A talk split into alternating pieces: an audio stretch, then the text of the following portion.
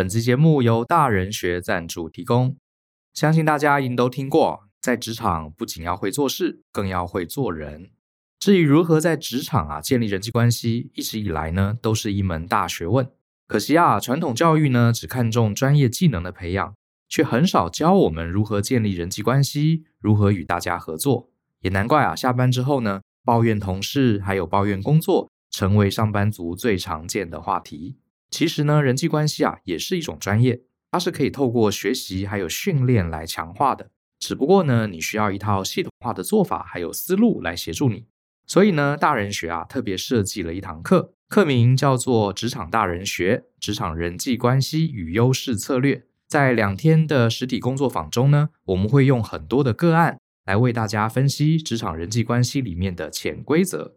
这些潜规则呢，很多上班族啊觉得是黑暗的职场政治，避之唯恐不及。但是啊，我们会带大家抽丝剥茧，了解其中的逻辑，并且呢，教大家如何回应。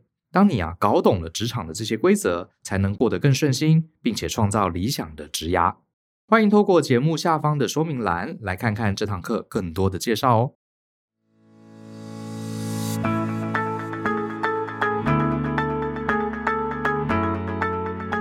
欢迎你收听大人的 Small Talk，这是大人学的 Podcast 节目，我是 Brian。如果各位一直 follow 我的 Podcast 的话，你可能知道我有一个小小的兴趣，就是喜欢玩机械表。这个今天来讲一个跟机械表有关的小新闻事件好了，这其实已经发生过一阵子了。你在听到这集节目的时候，可能他已经过了这个热潮。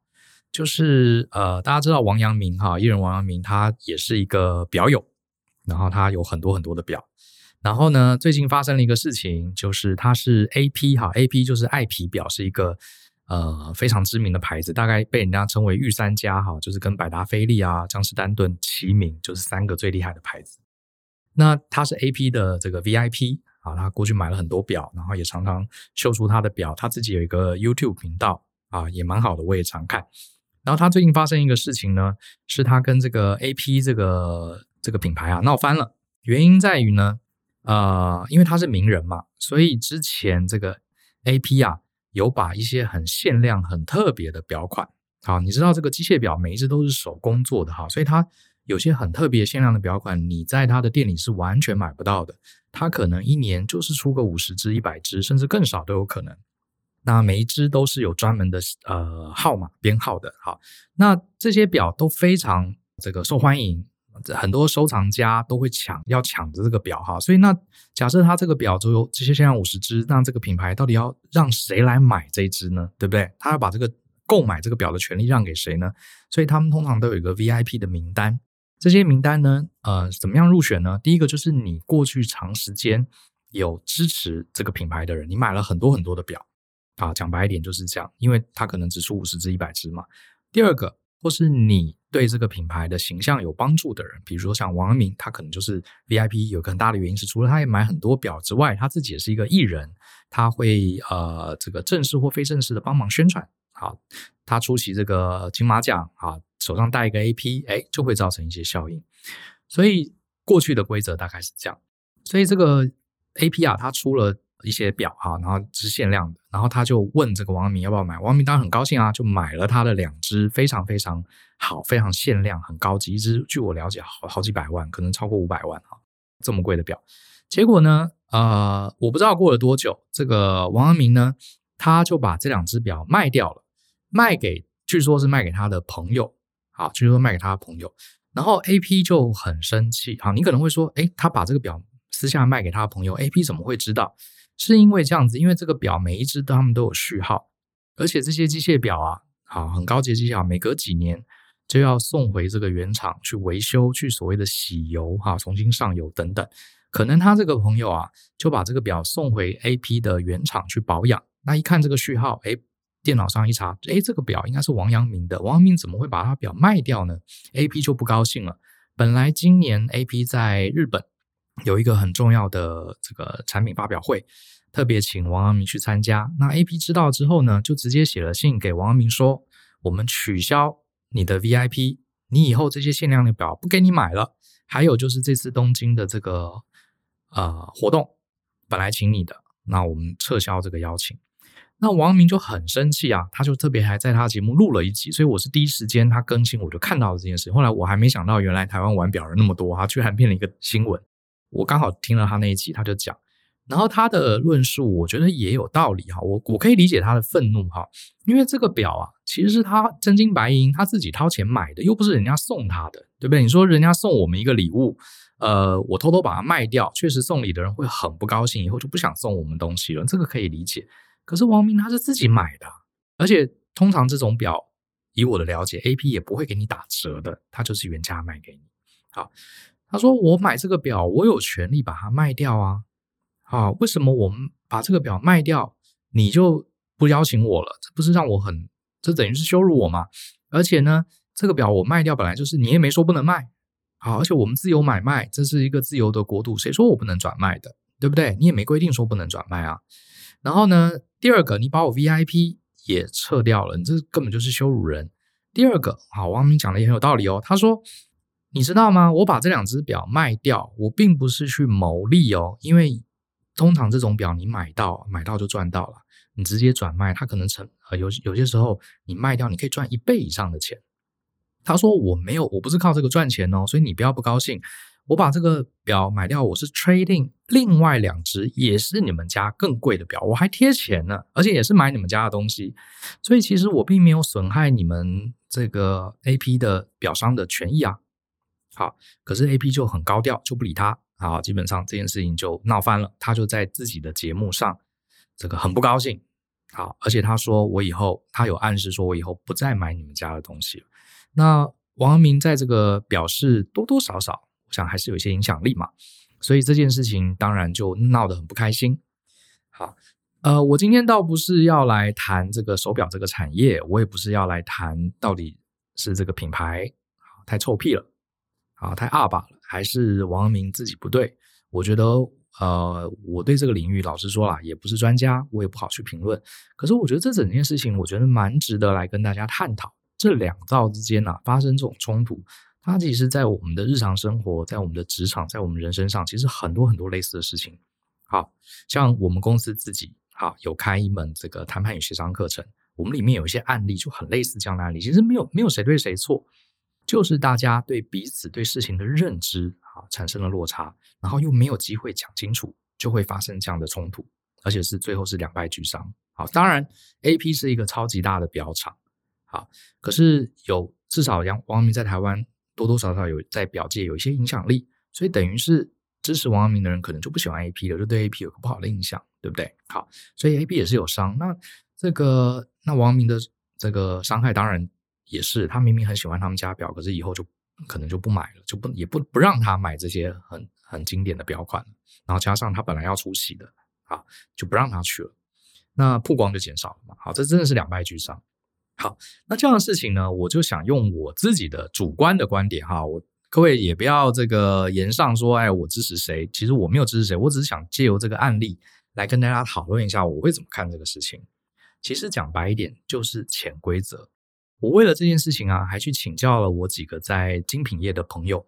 好，我问了一下这种事情，AP 好，这个把限量款给他的 VIP 的客户，然后这个 VIP 客户把表卖掉，这个是不是违背了这个圈子里面的一些潜规则呢？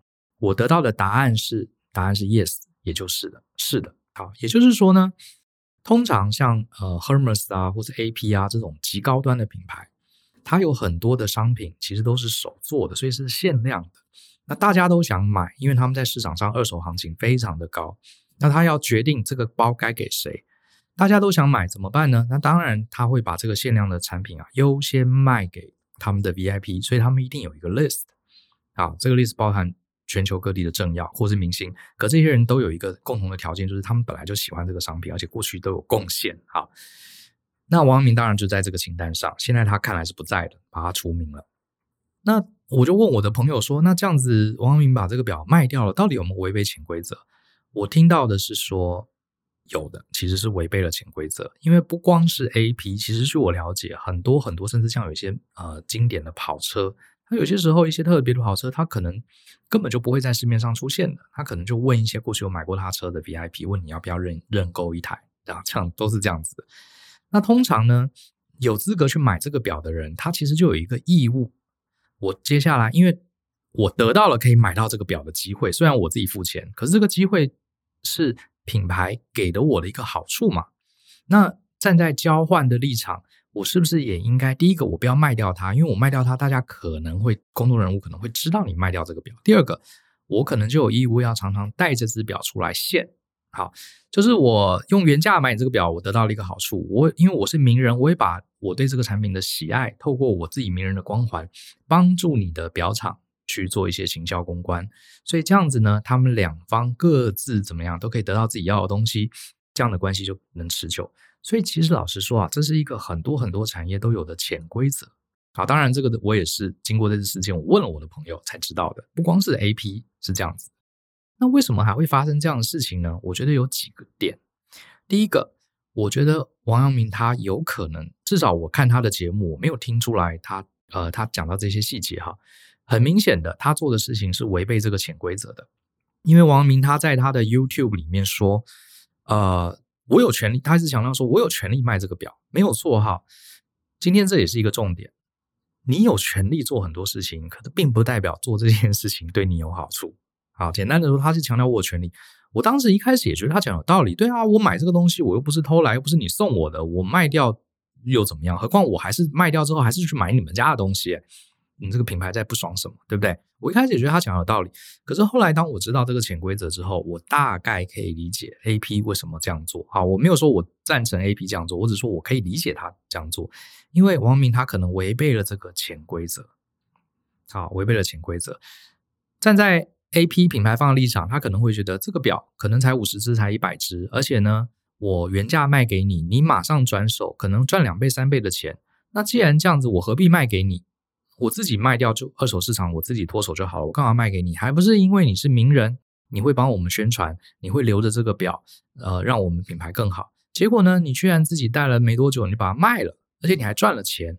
光是这样子，品牌就会觉得我下次再也不要给你这个好的机会了。当然了，后来我也问了一下，因为也有朋友告诉我，AP 这样的做法有点太不客气了。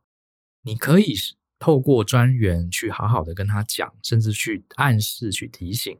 显然，AP 好像这个处理的手法也有点粗暴。啊，这是我朋友跟我讲的意见。他说每个厂牌都会这样做，只是手法有的很硬，有的很软。那 AP 的手法确实可能比较硬一点，所以这也导致王阳明觉得很不高兴。我也可以理解。好，你可以好好讲，对不对？这里面我讲了一大串这个手表的故事啊，我只是想跟大家分享，就是潜规则。因为曾经有一些很年轻的同学来问我，他说他在职场里面讲了一些话，做了一些事情，然后最后呢被大家排挤，或是被老板骂，然后呢他后来才搞清楚，原来他踩到了一个线，或者是他违背了一些职场的潜规则，然后呢他就很生气，应该说很不。呃，心里很不平衡啦。他说：“既然公司不喜欢我们这样做，那为什么老板主管不直接讲出来，甚至不直接写在 SOP，甚至不直接在这个新人训练的时候直接跟我们讲，我不喜欢你们做这些事情？为什么明明不讲？好，甚至也没有暗示，然后就是要等我踩到了线，然后爆炸了，然后才来修理我？为什么大人的世界就是喜欢搞阴的，就是这么多的灰色地带？”为什么什么事情不能讲清楚、说明白？好，这个我们大家也愿意遵守啊。为什么要搞那么多的潜规则？所以呢，很多时候我们身为一个职场小白，我们踩到线了，我们被爆了，受伤的是我们，我们心里就会想说：你又没有告诉我，而且我身为一个员工，我本来就有权利这样做。请问我这样做哪里错了？就像是王阳明他讲了，我用我自己的真金白银买了表。而且我把它卖给我的朋友，而且我还买了更好的表，也是你们家的。为什么你要撤销我这些东西？我有权利这样做啊！谁规定我买的东西我不准卖？对不对？你们也太二把了。这是他的想法。嗯，我只能说有这样的想法没有对错，可是呢，受伤的还是自己。好。所以，我今天想借由这个例子来聊一聊，到底为什么职场那么多潜规则？老实说呢，年少轻狂的我也曾经一度啊踩线。如果有上过我的一门叫做呃 A 一零一职场大人学，我一开头我就讲了两个故事，就是我以前在职场黑掉的踩线的故事。我当时也很生气啊，你们又没有说不能做，也没有人教我，然后等我踩爆了，大家就讲我不好。好，可是大概自己慢慢也经历了几次啦，啊，这种呃事情经历几次之后，我后来才发现潜规则它确实是存在的，而且我今天想跟大家讲，潜规则它不是阴暗，好，它也不是狡猾，好，他也不是故意要埋一个地雷来炸你，其实不是的。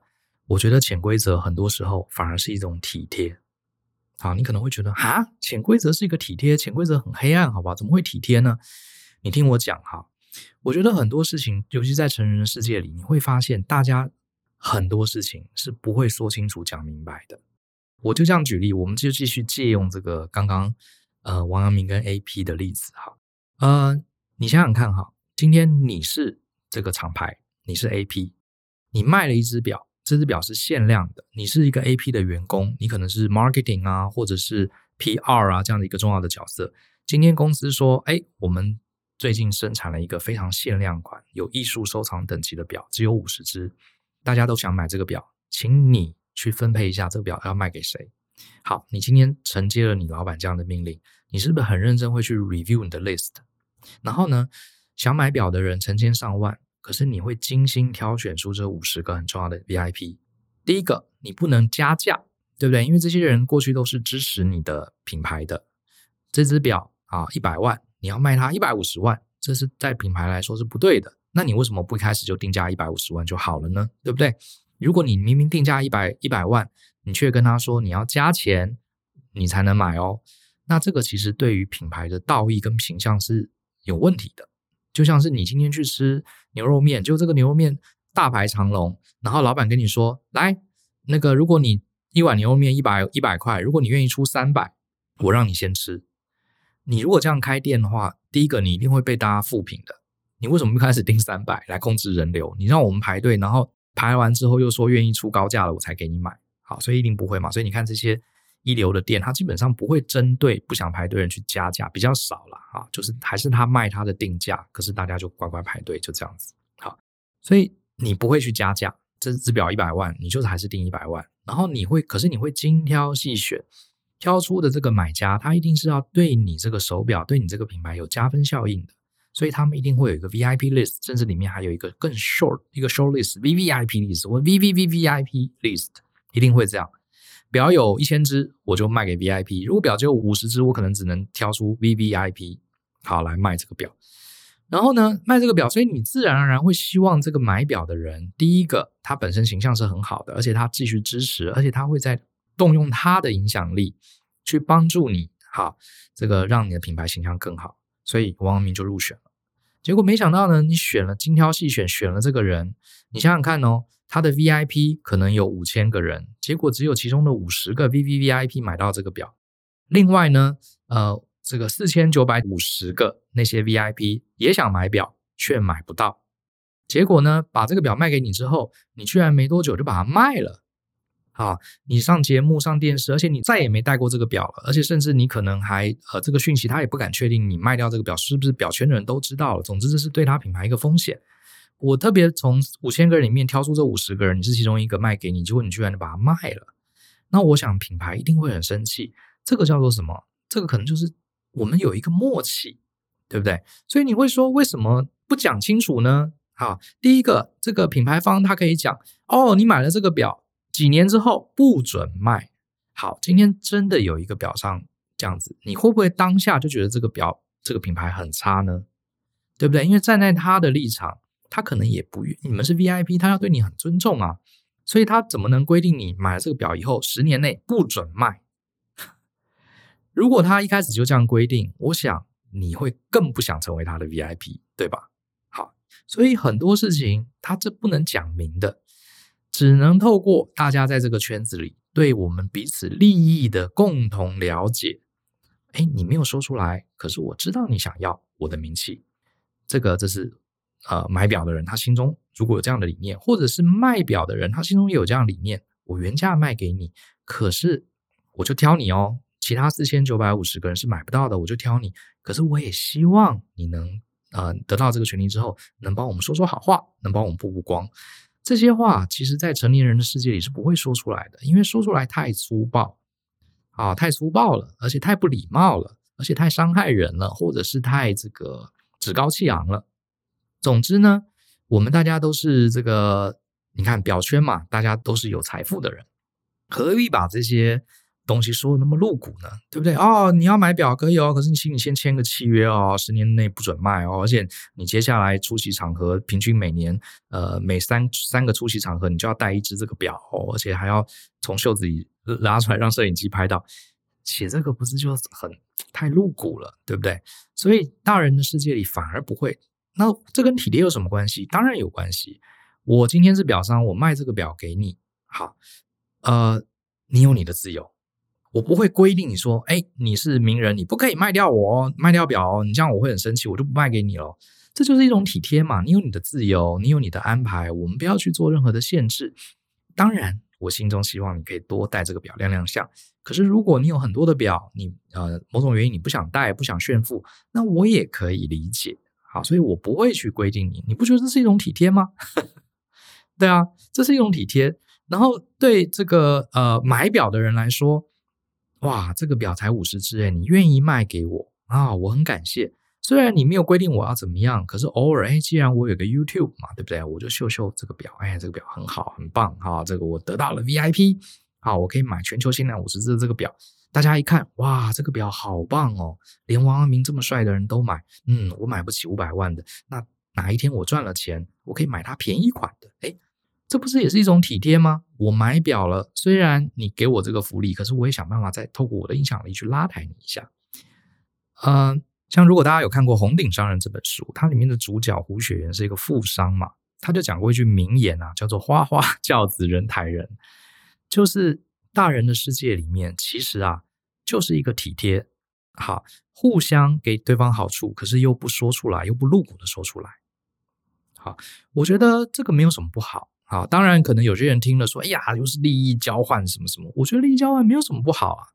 对不对？你今天很认真的帮你的公司产出贡献，公司为了答谢你，你希望他送你什么？送你两袋米，送你三条鱼，对不对？这不是很奇怪吗？你拿钱来，如果你真的觉得表现很好，你就多给我年终奖金，给我加薪嘛。诶，我表现很好，为你公司带来价值，你老板这个也很识相，就帮我加了钱，给我符合市场的薪水，我们就是获得一个交换。呃，这个有什么不好的呢？我只是想透过这个案例来跟大家讲，利益交换这件事情啊，真的是我从小到大长大之后，我学到一个很重要的 concept。你进入这个大人的社会，不要再用小时候那种“哎呀，钱就是肮脏的，利益交换就是很污秽的”，不要这样想。好，你就想你自己嘛，你为你帮人家做的事情，你不想得到一些回馈吗？对不对？人本来就是互相互利的，我们社会才能存在嘛。远古时候的人，我打了一条鹿腿，我分你一半。下次你打了一个山猪，也分我一个猪脚，对不对？我们就互惠嘛，大家都很高兴。这个才是人类社会可以一直演进到今天最重要、最重要的一个原则。而且我觉得他很体贴啊。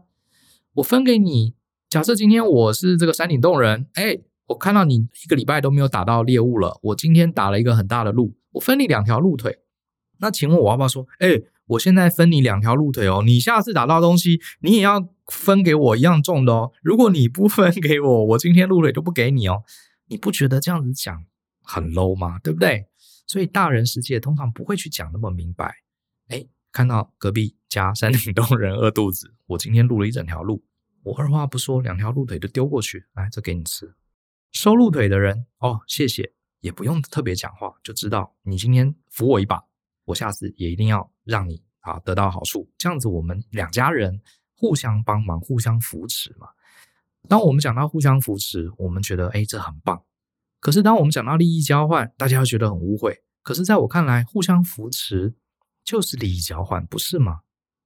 要不然互相这两个字和解，对不对？所以我觉得呃，从这个事件里面，我觉得第一个。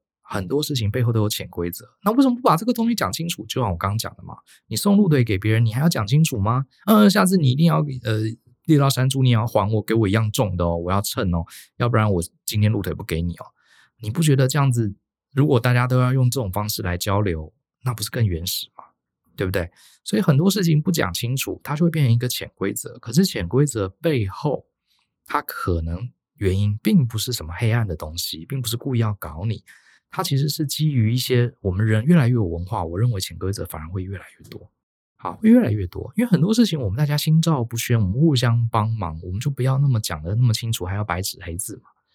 就像是你今天跟你的同事，比如说你出去外面吃饭，你没有带钱，对不对？吃了一百五十块，你的好同事是不是直接就帮你付掉了？对不对？如果你的同事说：“哦，Brian，你今天没带钱，是不是？好，我借你一百五十块，来，你先写一下借据，然后呢，一个月内不收你利息，超过一个月，我要酌收百分之三的利息。你不觉得这个朋友好机车哦，对不对？像我以前跟同事吃饭，假设有人谁没带钱，另外一个就直接付掉了，甚至都不用还的，大家就会记得下一次我请你。像我跟舅舅这样子啊，我们有时候一起出去吃饭，对不对？谁掏钱掏的，我们也从来不抢付账，对不对？比如说，哎，付完了，刚好就在前面，他就把它付掉了，我就说谢谢。我不会说，哎，不行，我要拿给你钱啊，在里面扭来扭去。我说，哦，好，然后我回去会记一下，哦，就今天帮我付两百五，下次我再跟他吃饭的时候我来付，好，甚至多付一点，这没有关系，就开心就好，因为我们互相有信任。其实人跟人有会有这种潜规则，反而代表背后是有信任的。好，是有体贴的，是不想把话说尽，不想把话说那么难听，不想要这个大拉拉的把我们之间的友谊跟关系变成白纸黑字的合约，然后还要强制执行。所以我才说，人类文明越高，越有潜规则啊。当然不是说有潜规则就一定代表文明越高。好，这两个不要这个反向不一定是真的哈，只是说通常文明越文明社会越高的，一定很多这种潜规则，这是正常的。所以我只想跟一些，尤其是一些比较年轻的伙伴、年轻的听众聊一聊。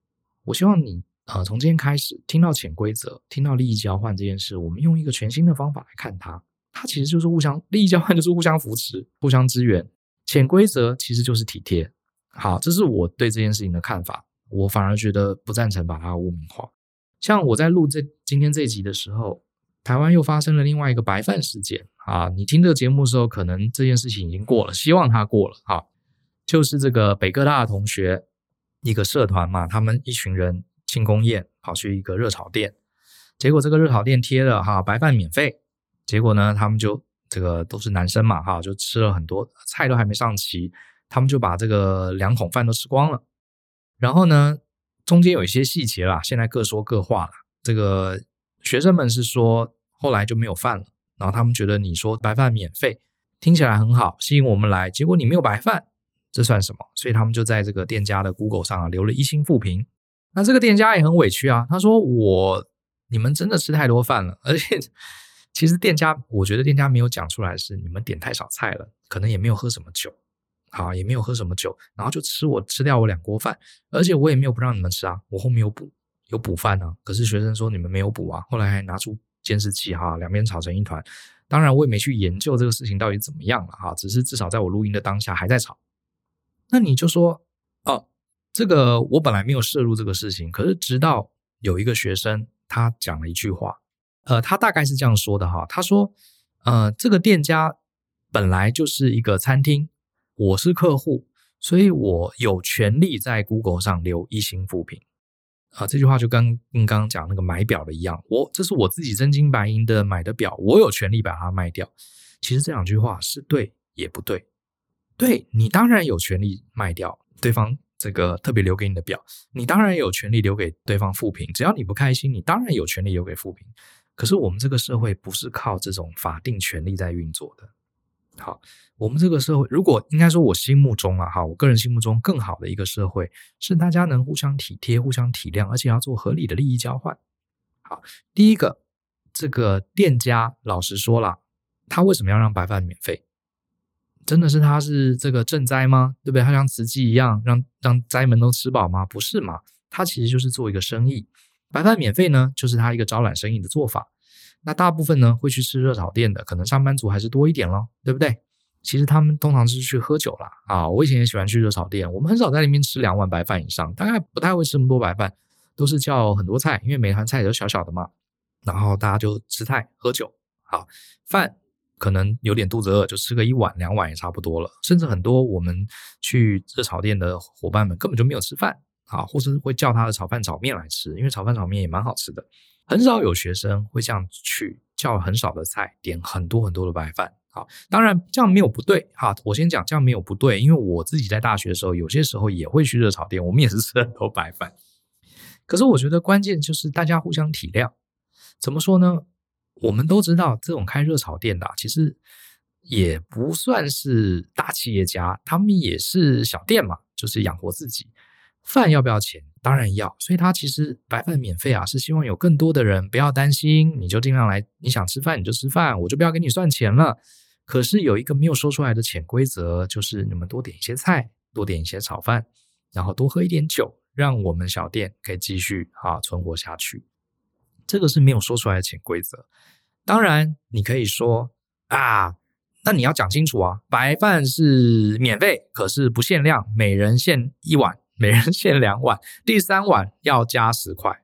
你当然可以写的落落长，你的白饭使用规则啊，而且要贴的很大，让客户看。